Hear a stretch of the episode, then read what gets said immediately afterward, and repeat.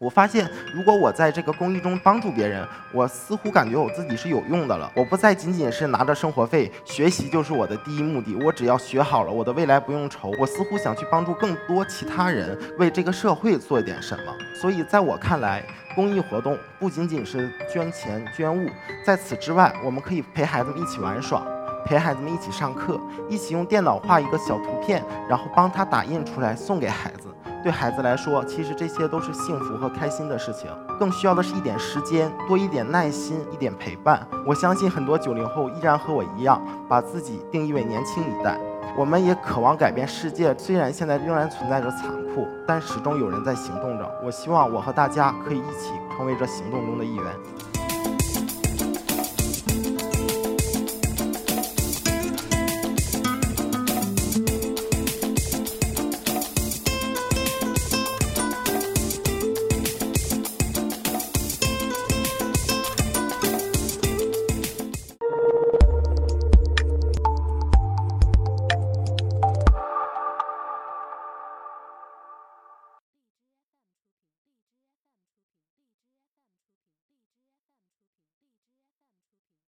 大家好，我是一课 Talks 讲者冯浩源，来自中国社会科学院大学广播电视学专业，也是华硕易创志愿者大家庭里的一员。其实上台之前我就特别的紧张和纠结，因为我作为这里最小的唯一的一个九零后，就想问年轻人，你能为这个世界做点什么？这个主题，我究竟要说些什么？大家现在看到的这一张图片，就是我上大学一年半以来参加了六十多项公益活动构成的一张图片。在整个暑假和寒假，我没有闲在家里，一直在呃河北也好、云南也好、山西也好，我都在跑。我发现，如果我在这个公益中帮助别人，我似乎感觉我自己是有用的了。我不再仅仅是拿着生活费，学习就是我的第一目的。我只要学好了，我的未来不用愁。我似乎想去帮助更多其他人，更多。为这个社会做一点什么，而这些所有的公益活动，并不是要求大家有什么了不起的能力。这个活动需要英语过专八，那个活动需要计算机达到顶尖的能力。这些活动其实都是力所能及的事情，所以做公益从此生成为了我生活中最重要的一个符号。而公益也给我带来了很多，公益不只会让我们来帮助其他人，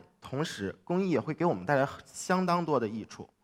从当时的害怕、害羞、不敢与人沟通，到现在的我开始可以厚脸皮的跟任何一个陌生人交流；从开始只能简简单单的去参与公益、去教书或者去帮爷爷奶奶打扫一下卫生、陪他们说说话，到现在我们开始做公益的宣传，组织一项公益活动。二零一七年七月，我和一堆志同道合的小伙伴前往河北省柏乡县内部村进行支教。这次支教活动中，我们和孩子们进行了特别多的一个改变和一个互动。比如说这一张，就是我们和孩子一起来动手做手工，但是我们这种手工有什么不同呢？我们开始做时下最流行或者是他们没见过的一些新鲜的事物。而下一张照片就是我和孩子们一起做出来的愤怒的小鸟。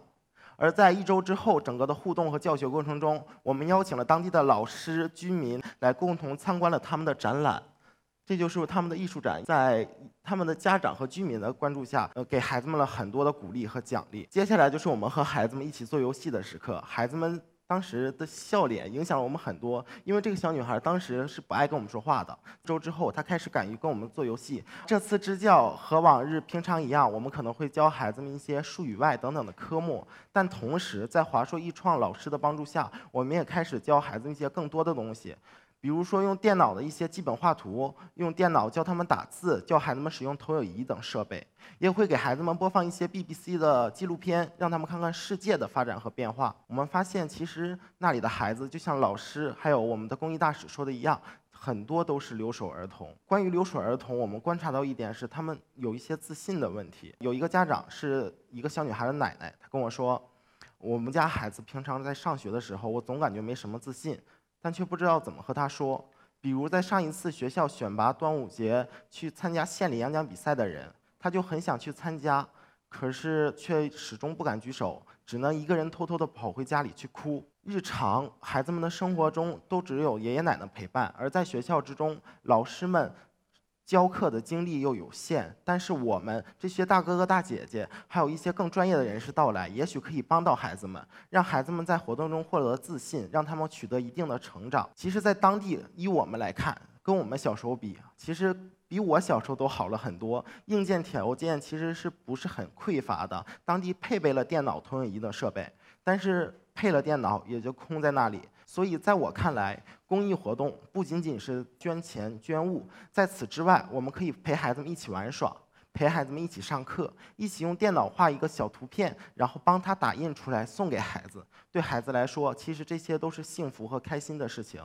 而这些活动、这些行为都是不需要你花钱的，更需要的是一点时间、多一点耐心、多多一点陪伴。我曾经在一篇报告上看出，在童年极度缺乏父母关心的儿童，长大后很可能有两种极端走向：一种叫做叛逆堕落，相信大家不必让我过多解释和说明，大家都能想象得到他们之后的生活；另一种就是内心变得极其强大，得到极大的发展。但是两个极其矛盾的走向却产生于同样一个原因：他们童年时对于爱的极度渴望。和孩子们半个月的相处中，我们也开始给他阐述一些新的东西。